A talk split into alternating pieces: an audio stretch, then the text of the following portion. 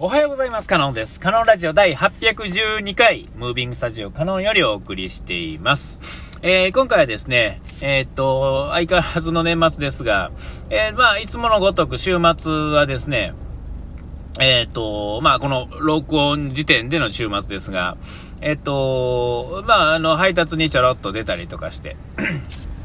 で、年末あたりになってくるとですね、なんやかんやとテレビの需要が増えてくるっていうんですかね。えー、なんなんですか、まあ、娯楽の方に、まあ、ちょっと振るっていう感じなんでしょうかね。えー暑い時期にエアコンが売れるのとよ、よ似たもんだと思うんですが、まあ、あの、テレビのその出る数っていうのが、まあ、わかりやすく増えてくる感じです。で、最近のテレビはというとですね、えっと、詳しいことは、えーまあ、いろいろですが、わからないですが、もうこの2、3年ぐらい、え4、5年っていうんですかね、あの、機種自体はもっと前から、この10年ぐらいは、えっ、と、いわゆるあの、スマホでいうアプリが入ってるっていうんですかね。えーあの、ネットフリックスだとか、YouTube だとか、あそういう類のアプリが、まあ、入ってる、んですね。入り、もう、その、ダウンロードしてどうのっていうんじゃなくて、基本的には、その、えっ、と、もうそれが実装された、まあ、テレビになってて、で、インターネットもつなげられて、えーちょっとね、もう15年ほど前までは、えっと、ろくに動かへんようなやつが、あの、いわゆるオンライン上、うーなんていうんですか、Wi-Fi じゃなくて、えっと、その、LAN ケーブルをつないでとか、ね、ね、なんやったら地デジ始まった頃は、あの、電話のモジュールがついてて、えっと、いわゆるあのデータボタンで、えっと、なていうんですか、なんかあの参加しようと思ったら、その電話つないでなかったら無理ですよ、みたいな感じ、えーやったんですが、今は、あの、その、LINE、あの、Y、えー、なんだ、えー、LAN ケーブルで繋いだところから今はもう Wi-Fi が当たり前。で、えっと、そのアプリもちゃんと動くっていうんですかね。えーそれこそもう10年ほど前の機種やと、一応ついてますが、動かそうと思ったらなんかものすごく遅いっていうんですかね。えっ、と、まあ、そこで動かすためのチップがあまりにしょぼすぎて、ろくに動いてくれへんっていうのはよくある話やったんです。だからこそ、使う人も少なかったし、そんなんが当たり前じゃなかった時期から、まあそういうのは実装されてて、えーなんやこのボタン使うんかっていうことはよくあったと思うんですが、えー使わないっていうんですかね。でも今は、えっ、と、そうじゃない、ものすごい一般的な人でさえも、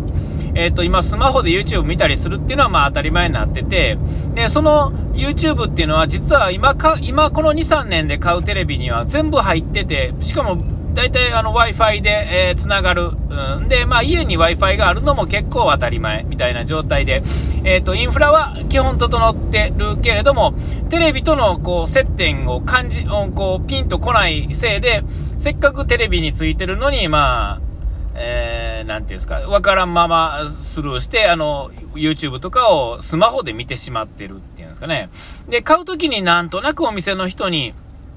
えっ、と、そんなことを言われたりとかするんですが、えっ、と、まあ、行った僕みたいに配達する人間がバタバタしてると、その話も聞けへんままに、えースルーされると、え最後は、まあ、なんていうんですか、誰かが一回解説したら始まる、その一回が始まらへんくて、使わずに、まあ、そのまま、っていうことはあって、なんかできるらしいよとか。で、えっ、と、テレビで単独で見れるのも当たり前やのに、うん、例えば、えっ、と、金、えー、Fire TV スティックとか、えー、ミラーキャストとか、えー、Apple TV とかっていう端末をテレビにつないで、そこ経由で見てる。でも YouTube しか見てないとか、Netflix、YouTube とかしか見てない。えーっていうんやったら、そもそもその機械買わなくても、えーっと、もうそのテレビ単独で見れたのに無駄遣いしてしまってるとか、えー、あとは何だろう、えー、そうやな。まあまあ、そんなことですよ。えー実装されてても、使いが、あの、使ってる内容的にはいらないのに使う。あ、あとミラーリングね。えー、スマホの画面をテレビに映すっていうのも、あの、機種にもよりますが、例えば僕の持ってるテレビ、まあちょっとええやつですが、えー、そういうやつになってくると、もうミラーリングさえももうその、端末単独でできてしまうっていうんですかね。えー、あのー、もうね、えー、例えば、勝手にこう、それぞれが勝手にその電波が出てるって言ったらおかしいですけど、手が伸びてるんで、えー、繋ぎますかみたいなのが出てきたりとかね、たまにあったりすると思うんですけども、テレビを操作するみたいなとかね、えー、そういうのがあっても、当たり前に実装されてて、それを使ったら、まあ一気に便利になったりするのに、えー、まあ、ろくに使わへんっていうことは多いと思うんですね。で、今日のお客さんも、僕はたまたま、まあ、時間があって配達してるんで、まあ、余計にそういう話をするんですが、えっと、やっぱりあの、最初聞きにくいんですよね。ええ。で、まあ僕は、あの、よかったら、いる間やったら、まあ答えれること答えますよ、ってな感じで言ったら、大体そういう質問が来て、で、なんとなく聞いてるそういうミラーリング的な話とか、YouTube を見る話とか、えー、Wi-Fi の話とか、ね、今日なんていうのは Wi-Fi、家の Wi-Fi ありますかって聞いたらあるって言ってて、えっ、ー、と、テレビつなぐの話を聞聞いたんやけどっていう話からですね、えー、それってテレビにつないで YouTube 見たらお金取られるのみたいなね、あのー、話になってくるわけですよ。で、ああ、なるほど、こう基礎が分かってはらへんねんなっていう話で、まあ、ざっくりとそういう話をして、え、そもそも家の Wi-Fi をで、ね、まあ、ネットつない、契約してはるんですから、その電波に乗っかるだけですから、YouTube 自体は当然ただですから、ね、えー、だから、うんあとその、テレビにつないだだけではなくて、そのアカウントでログインね、自分のアカウントでログインしたら、もうそのスマホで見てるデータっていうのがそのまま履歴とかもそのままテレビの方にま引っ越しするみたいな、ね、えー、あっちでもこっちでも、ね、なんやったら、あの、出かけの知らないパソコンで繋いで後で、自分のアカウントで入ったら、その瞬間そのパソコンの YouTube は自分の YouTube になるんですよっていう話をすると、なんか、ああ、そうやんね、みたいな。えー、こう聞くまで、やっぱりこう、確信が持てへんっていうところ。っていうのは、えっ、ー、と、まあ、多々あると思うんですね。えー、で、まあ、なんとなく、そんなに日々使うもんではないような感じやからスルーするんですが、えー、うちの家でもそうですが、一回、まあ、うちはあの、テレビでも見れるんですが、あの、Fire TV スティック使って、えー、Amazon とか、えー、まあ、よ、息子がね、あの、 DAZN を見たりとか、えー、嫁のネットフリックスやったりとか、えー、僕の Amazon プライムやったり、YouTube やったり、えー、ね、え次男もそうですね。えで、まあ、もうフル活用してるっていうか、まあ、どっちかというと、テレビよりも、え Fire TV スティックっていうか、か、あのあとあれですね、えー、Nintendo Switch を経由して見る YouTube だったりとか、えー、そういう類のもの。え、を見ながらスマホでなんかしながらっていう、まあ、マルチタスク的な行動を取ることっていうのは、えー、もうすごく多くて、もう今テレビは、あの、いわゆるテレビ放送を見るためではなくて、えっ、と、そういう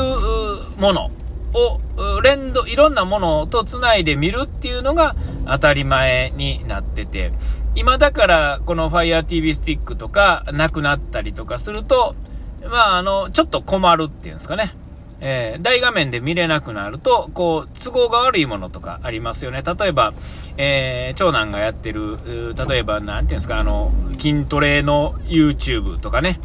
えー、あんなんとかは見ながらやるには、やっぱりスマホの画面ではちょっと頼りないっていうんですかね。細かいところも見えへんし。えー、そういうのを見ようと思ったら、やっぱりテレビの画面見ながら、マット引いてやるとか、ね。えーあと何ですかね、えっと、嫁がなんか、なんていうんですか、息のいい、えー、なんていうの、作業効率をアップするような、えー、ていうんですか、あの、な、なんでもない動画っていうんですかね、見ながらやる、見ながらゆっくりする動画っていうのもありますが、えっ、と、ただ、なんか流しっぱなしにしとく、ね、あの、動画とか、えー、ああいうのはやっぱり大画面がでなんとなくチラチラとこういい感じの、ね、ものが映っててそれをまあ横目にこう作業するとか本読んでたりとかっていうのが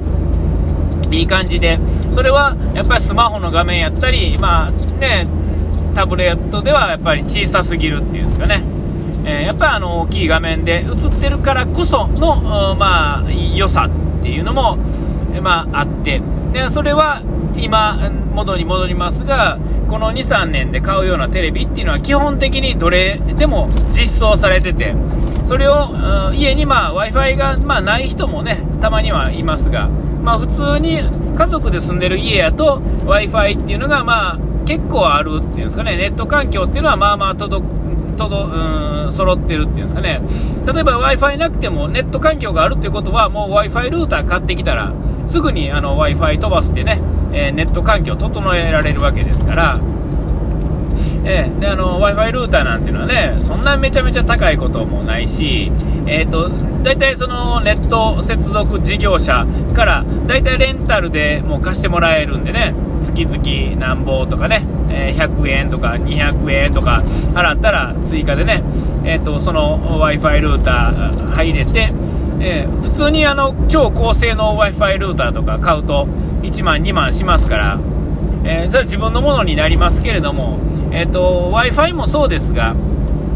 のー、どんどん進化していきますから、えー、そうなってくると、ねあの w i f i の今 AX っていう電波帯ですかね、ねあの辺 AC、AX っていうんですかね、あの BC とか G とかっていうもう遅い古い Wi-Fi じゃなくて、新しくそういうのでやると、まあ、ものすごい快適に見れたり、4K、8K っていうのが、あの、ちゃんと動くっていうんですかね。えー、そういうのもある程度変化していくので、えー、そういうのはやっぱりレンタルで借りとく方が、まあいいんかなとも思うしっていう、そのインフラの当たり前とかっていうのとか、いろいろ、えー、そういうのって、ある程度知っといた方が、いろいろ都合がいいんじゃないかなとは思ったりとかしたりして、お時間来ました。ここまでのお相手はカノンでした。うがい手洗い忘れずに。ピース。